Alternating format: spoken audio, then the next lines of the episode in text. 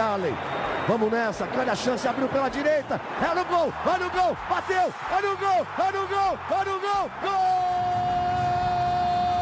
Adriano é o nome dele! Pegou, largou, tá viva dentro da grande área. O Fernandão bate! Gol! Faz o gol, garoto. Faz o gol, faz o gol, faz o gol, faz o gol. É no gol, é no gol, é no gol. É Alô, torcedor colorado, alô, torcedora colorada, está no ar mais um podcast do Esporte Clube Internacional, o podcast do campeão de tudo, episódio 152, para repercutir a goleada sobre o 9 de outubro, vitória por 5 a 1 com três gols do volante Rodrigo Dourado. Esse assunto vai dar pano para manga.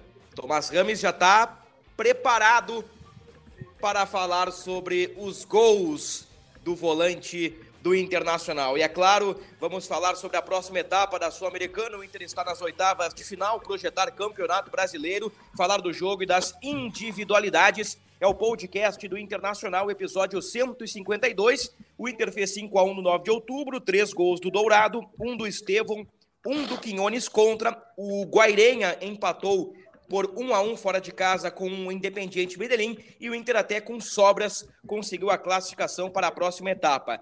Tomás Rames, repórter de GE.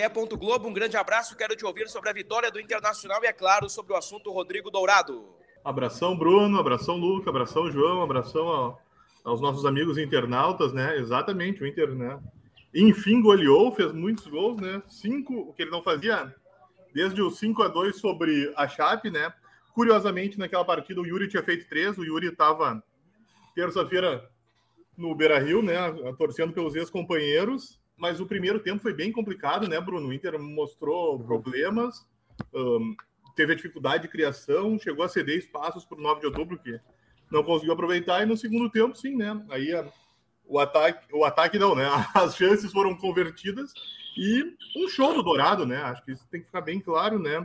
Uh, foi a vitória do Inter, uma vitória que colocou o Inter nas oitavas de final, uma vitória principalmente do Mano, né?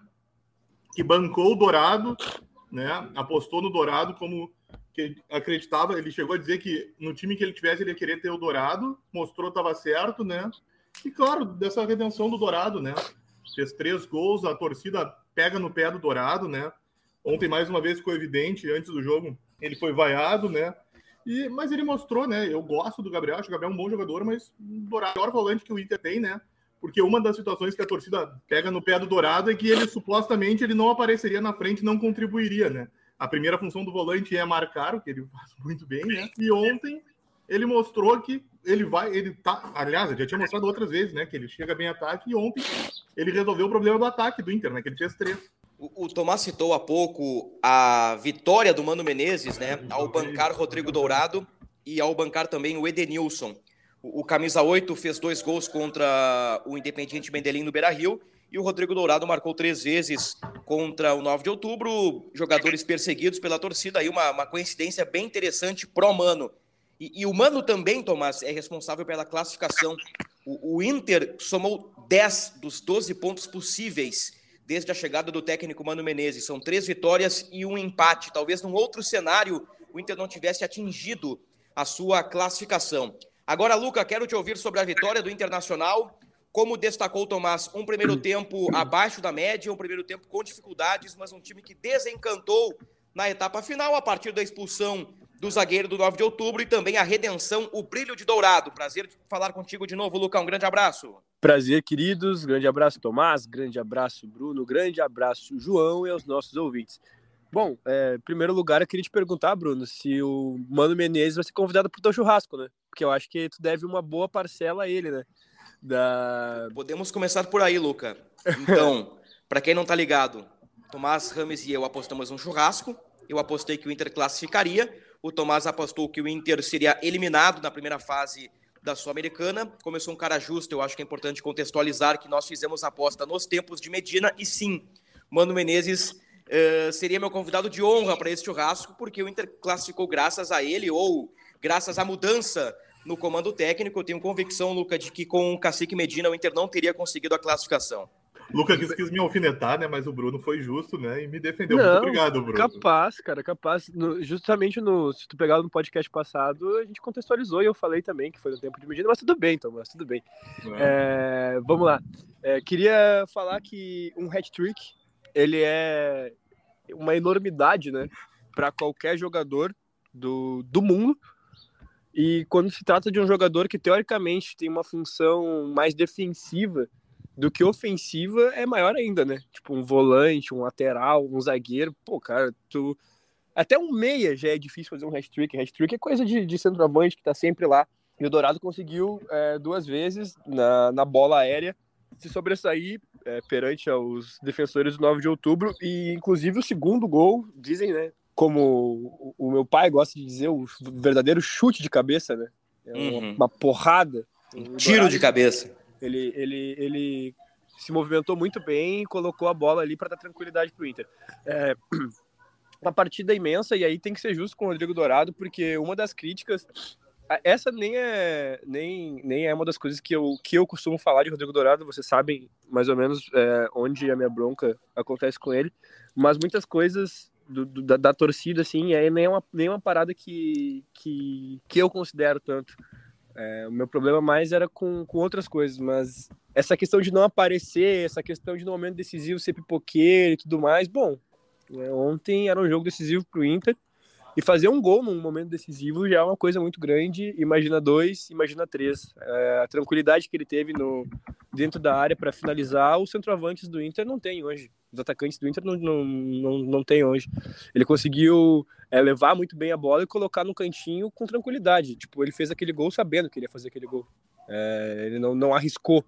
Ele, ele fez tudo aquilo ali consciente. Então, é, muito, muito, muito bom é, ver o Rodrigo Dourado decidindo para o Inter, ainda mais que é um jogador que está aí há tanto tempo e que em alguns momentos passou por turbulências, não só com a torcida, mas também na questão do joelho, né? Que é uma coisa que em alguns momentos a gente até ficou muito triste, tipo, de, de ver o que aconteceu, porque ó, a gente nunca, nunca gosta de ver um, um atleta passando por isso, né? Ainda mais um atleta promissor, que, tipo, para a época, com menos idade ainda, a gente sempre considerou que o Rodrigo Dourado pudesse acabar sendo, tipo, é, ou um, um, um jogador que fosse ficar aqui durante muito tempo, identificado e sempre jogando, ou ia, ia render uma grande venda.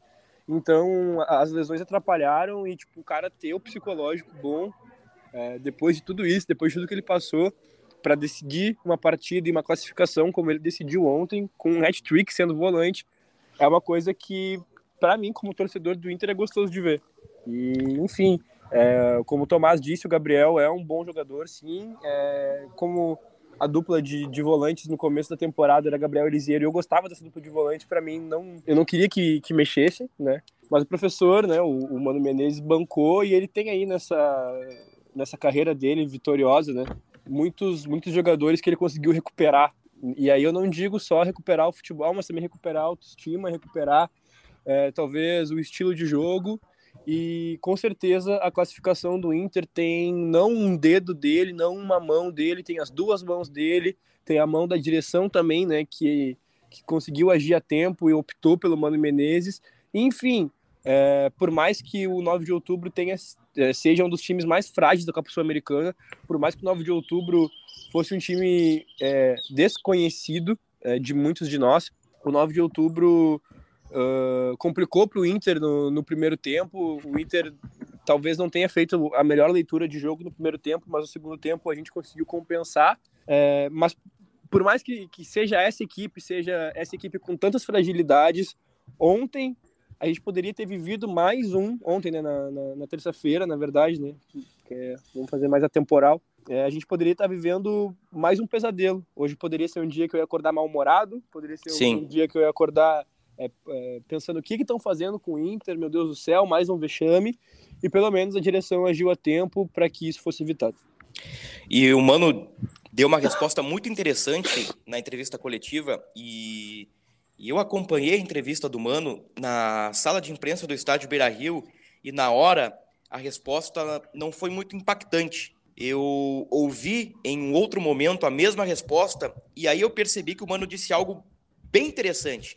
Ele disse que no primeiro tempo apareceram, aspas, resquícios do passado. E, e numa outra frase, o Mano disse, entre aspas, fantasmas voltam.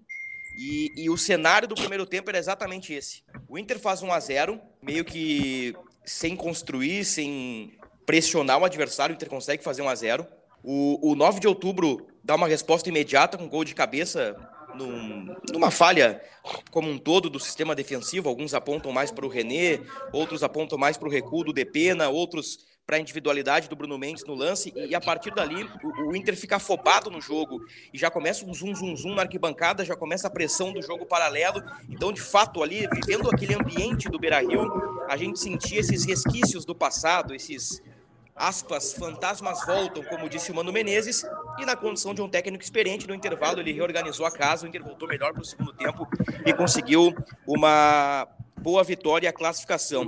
Agora, Tomás, o Mano tem algumas coisas para resolver, né? Uma delas é na lateral esquerda, eu acho que existe uma disputa em aberto entre René e Moisés, a questão do Bruno Mendes também incomoda, querendo ou não incomoda, porque é um cara que está limitado para jogar no Campeonato Brasileiro. E tem a questão do ataque que não marca gols. Eu me, me refiro à figura do centroavante, Tomás. Pois é, Bruno. Eu até discordo de você na questão do, da lateral esquerda, sabe? Eu concordo que o René falhou no, primeiro, no jogo anterior, o Moisés falhou, mas eu acredito que ali o Mano já meio que carimbou que nesse momento o dono da posição é o René. Mas um, você citou bem, né? A questão do Bruno, né? Que já tem quatro jogos no brasileiro e ele só pode jogar seis, né? No sétimo ele não pode fazer até, a, até o Inter um, definir se vai comprar ou não vai comprar do Corinthians, né? Uma situação que está meio complicada, né? E o ataque é isso mesmo, né? Mesmo diante do 9 de outubro, com os reservas, o ataque não conseguiu fazer, né? É uma situação bem complicada e um, eu não duvido que o Mano, né, já que está com problemas, né? O Wesley estava com sintomas gripais e o alemão uh, sentiu problema, né, um desconforto na coxa direita durante o aquecimento. Eu não duvido até que o, o Mano não, não teste o Tyson junto do Wanderson lá na frente nos próximos jogos. Seria uma boa alternativa. Ô, Luca, nesse vestibular aí da camisa 9, tendo todos à disposição, Wesley, Alemão, Cadorini, David, a possibilidade do Tyson com o Wanderson mais adiantado, qual seria a melhor alternativa para o momento do Inter, na tua opinião? Eu acho que todo teste agora é válido, né? Todos os, os, que passaram por ali nos últimos tempos demonstraram alguma insuficiência, né? Até então, para mim, é, o David estava um pouquinho à frente do, dos outros, porque pelo menos as jogadas não estavam morrendo é, e o time estava tendo um pouco mais de mobilidade, mas eu acho que daí a gente perdeu muito em termos de finalização. É, o David ficou um pouco marcado aí nas últimas partidas por alguns lances que a gente esperava que pelo menos em pelo menos um deles ele fosse guardar a bola na, na caixinha. Então é um jogador muito forte fisicamente, é, para o tamanho dele ali, para a altura dele, eu fico muito impressionado. É, e talvez a posição dele não seja não seja essa, né? Ele já falou também que ele gosta de jogar de segundo atacante, né? Mais centralizado.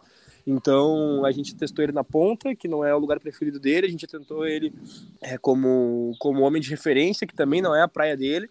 É, talvez esteja faltando achar um, um, um companheiro de ataque. E aí, bom, com as peças que o Inter tem hoje é meio inviável jogar com o David é, e mais um na frente, né? Seja o Wesley, seja o alemão ou até mesmo o Cadorini. Eu acho que nesse momento a gente poderia testar, porque o, o Cadorini, né? Porque sendo a situação como ela é, todo mundo demonstrando algum tipo de insuficiência, a gente vê ali, né?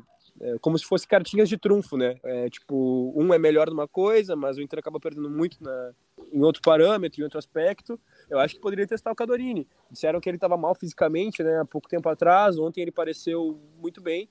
É, ontem ele poderia ter feito até um golaço naquele lance do Estevão, né? Ele acabou optando por dar uma segunda matada no peito que a segunda matada acabou matando ele, né? Mas eu acho que poderia testar ele, tentar mais uma ou, ou duas partidas aí para dar sequência para o garoto. Porém, não, não me é estranha a possibilidade de testar o Wanderson mais à frente com o Tyson logo atrás, né? Daí poderia ser nessa figura aí, tanto Tyson quanto David é, para ver quem poderia jogar logo atrás. Mas ainda é, falta o homem de referência. Le lembrando que tem o Alan Patrick, né? Lembrando que tem o Alan Patrick que na teoria é titular. Eu estava tentando desenhar aqui O Inter do meio para frente aí já projetando o jogo da segunda-feira contra o Atlético Goianiense no Beira-Rio, confirmando que ele joga segunda-feira, 8 horas da noite. O, o, o, o, tripé ali no meio, que não é um tripé, né? O Edenilson joga mais como um cara pela direita, mas Dourado, Depene e Edenilson, esses três são, são titulares. Acho que não há nenhuma dúvida em relação a isso. O Wanderson é titular, da ponta. Eu, eu acho que o Mano não vai mexer no Wanderson. Acho que ele vai deixar o, o, o cara na ponta, que é onde ele está funcionando. Aí o Alan Patrick e tem uma vaga. Mas o Bruno. Que é Tyson, David, Wesley, Alemão, toda essa galera aí. Pode falar, Tomás. Não, não, era isso mesmo. Perdão por ter te interrompido, era isso mesmo que eu ia falar. Tem até a questão da, dos, dos, jogadores estão com problema lá na frente, né? E você citou que o Alan Patrick entra no meio ali. Pois é, a não ser que o Mano mude a estrutura, né? Ele fica sem, sem um cara, né? Ele fica sem aquele cara um pouquinho mais agudo. Uh, o Edenilson não, não é esse cara, a gente sabe disso. O Tyson também não é o cara terminal, embora tenha bom poder de finalização. Tyson é um cara que gosta de carregar a bola. O Wanderson mostrou pra gente que ele é um ponta, que ele é um cara que vai resolver no um para um. Então tem uma galera boa aí na, na região do meio, mas está faltando nove. E aí o, o Cadorini está reaparecendo agora, o alemão teve um desconforto muscular, mas também nos últimos jogos já mostrou uma certa deficiência. O Wesley Moraes ainda não engrenou. Então é, é, é, um, é um problema aí. Bom, nós falamos sobre o Rodrigo Dourado, vamos ouvi-lo então. Ele que foi eleito pela Comebol o, o melhor em campo, ele concedeu entrevista coletiva ao lado de Mano Menezes com o troféu de melhor em campo melhor em cancha. Vamos ouvir então Rodrigo Dourado falando sobre esse período difícil e esse relacionamento com o torcedor do Internacional. Então, eu entendo o que, que passa na cabeça do torcedor quando os resultados não, não aparecem.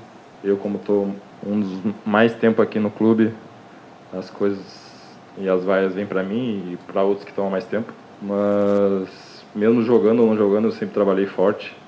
Acho que eu tenho confiança de todos os meus companheiros. É uma nova comissão que chegou com o Mano é, me deu confiança, me botou para jogar.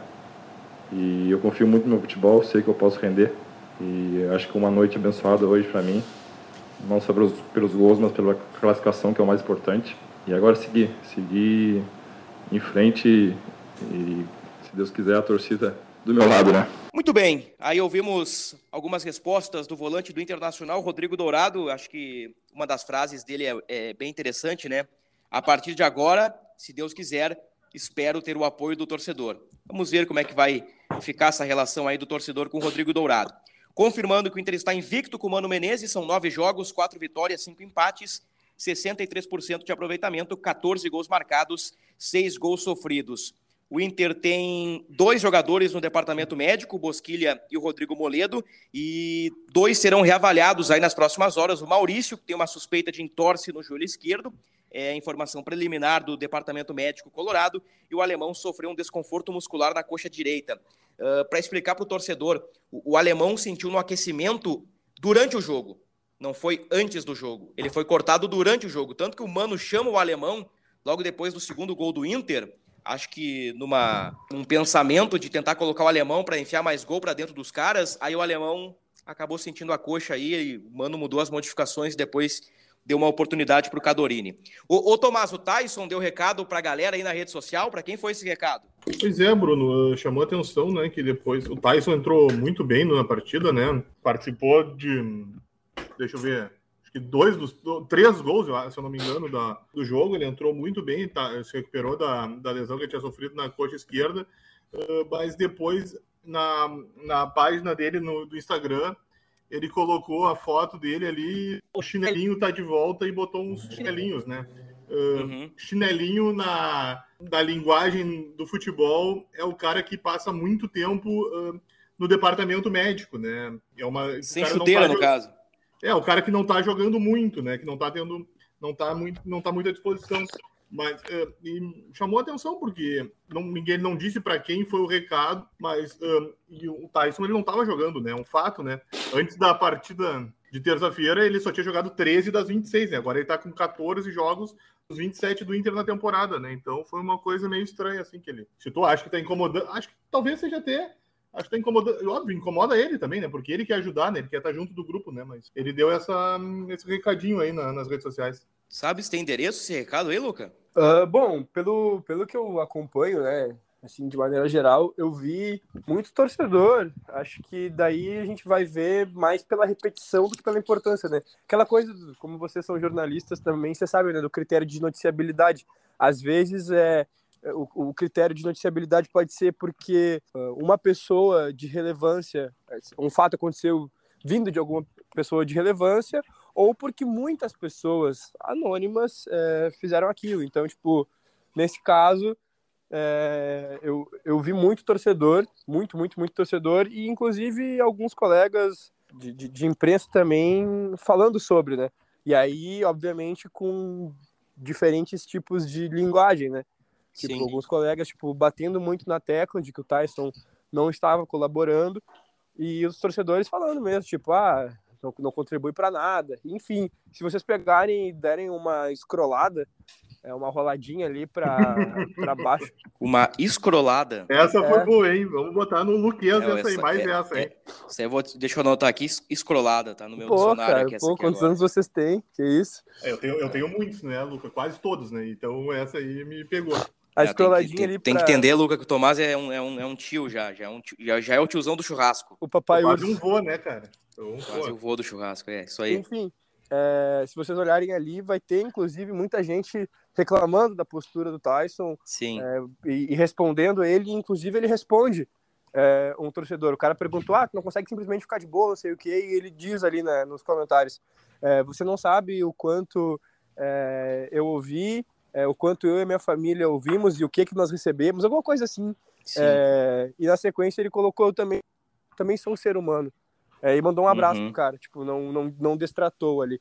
Então ele meio que quis dizer que foi um desabafo e que ele também é ser humano, também tem direito de, de, de sentir as coisas, de se incomodar e de responder. É, eu, eu, na minha concepção, é, eu não posso dizer se isso é necessário ou desnecessário nesse momento, porque eu não, não, não sei o que, que ele recebeu no momento que ele diz ali, ah, você não sabe o que eu recebi, é, e, e, o quanto isso me incomodou, então é, não, não seria capaz de dizer, obviamente, a gente não quer que aconteça, né? Porque Sim. é um momento em que acho que o torcedor está fazendo um esforço para estar tá mais com a equipe e sinto que alguns jogadores também estão fazendo um esforço para estar tá mais junto com a torcida, então é, espero que, que isso não se repita, mas também não, não, não vou perder minha noite de sono, porque o Tyson respondeu isso. É, Para mim, ele muitas vezes, muitas das muitas vezes, está acima é, de algumas críticas. Eu não posso xingar o cara porque ele está no departamento médico. É, tipo, eu tenho certeza que ele não gostaria de, de estar no departamento médico e que vai fazer de tudo a partir de agora para não estar, né? Ô, ô, ô, Tomás, nós estamos com essa gravação no pós-jogo de Inter 5, 9 de outubro 1. Na sexta-feira tem sorteio da Sul-Americana. O, o, pessoal lá na sexta-feira, lá no sábado, vai ouvir o podcast e, e, e vai ouvir sobre os possíveis adversários. Até lá o Inter já vai conhecer o seu adversário na próxima etapa da Sul-Americana. Mas até lá, Tomás, o que, que, pode acontecer aí? Quem que o Inter pode enfrentar? Vamos só no campo da especulação no momento. Os, os times da Sul-Americana vão pegar os times que, os que ficarem terceiro da fase de grupos da Libertadores, né?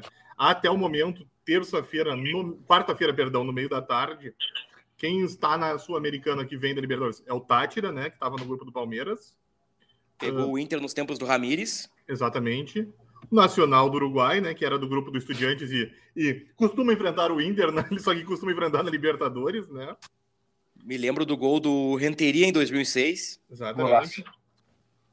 A Universidade Católica, que foi em terceiro no grupo do Flamengo, também já pegou o Inter, né? Tanto na Libertadores quanto na Sul-Americana. E, bom, vamos lá. Hoje, né, no meio da tarde, sempre lembrando, né? O terceiro colocado do grupo B é o The Strongest, Lá Altitude. No... Exatamente, né? O Inter já pegou, já teve problemas, né? Aquele jogo que o Anderson teve que sair no primeiro tempo e teve que né, usar o tubo de oxigênio. Incrível. Vamos lá. Uh, no grupo D, agora acho que o Luca vai ficar feliz, né? Porque no grupo D, o terceiro lugar é o Independiente Del Vale, do ex-time do Ramírez, né? O Luca é. gosta muito, né? Joguinho agora, de posição. É. Agora vem um pro... ah, e o... agora vem um problema, né? Que no grupo E, o terceiro no meio da tarde é o Boca, né? Que acho que nenhum Colorado gostaria de pegar. É, nesse, nesse grupo aí pode ser. É, pode mudar tudo, né? Porque tá muito embolado. É, pode o ser Corinthians... Cali, pode é, ser pode... Corinthians. Né? Exatamente, tá uma confusão, por isso que é meio complicado falar, né? No F também é o Colo, atualmente seria o Colo-Colo. Sim, pode ser o Fortaleza. Pode ser o Fortaleza, exatamente. E no G é o, é o Olímpia que eliminou o Inter ano passado, né? Que já, Opa, já, que já, delícia. E já eliminou o Inter outra vez também com a Bel, né? Ou seja, é, É. um time complicado pro Inter, né? Então tá. Então são essas Mas as lembrando, né, possibilidades. ainda tem a Ah. rodada da Libertadores, ainda precisa terminar para Claro, saber claro, claro. quem, como é que vai ser e para ver o sorteio, né? Mas é isso. O terceiro, os terceiros lugares da Libertadores chegam e pegam os campeões das, das chaves da, da Sul-Americana nas oitavas de final. Pra gente fechar, Luca, teu palpite para Inter Atlético Goianiense na próxima segunda-feira. 1x0 Colorado. é, e rezando aí para a gente pegar um, um adversário menos complicado no sorteio de sexta. Estou mais ansioso para o sorteio do que pelo jogo contra o Atlético Goianiense. É, o, o pessoal às vezes tem aquelas, aquela, aquela gloriosa máxima de ah, tem que patrolar quem vier pela frente, tem que. O, o, o cara que quer ser campeão não pode escolher adversário. Eu acho isso uma bobagem. É, se os grandes é, se os outros grandes puderem se degladiar antes ali, se matar, e, e entre mortos e feridos, os feridos chegarem mais abalados, para mim tá ótimo. Então, espero que o Inter tenha sorte aí no, no, no seu sorteio e, e, na, na sequência aí a gente vê o que vai acontecer na Copa Sul-Americana, que eu acho que é o, o mais próximo que a gente pode ter em questão de um título aí nessa temporada. Valeu, Lucas. Um grande abraço para ti. Tomás, o teu palpite para Inter Atlético Goianiense. Luca deu 1x0, né? Então, É, o Lucas deu 1x0. então eu vou no 2x0. Eu vou no 2x1.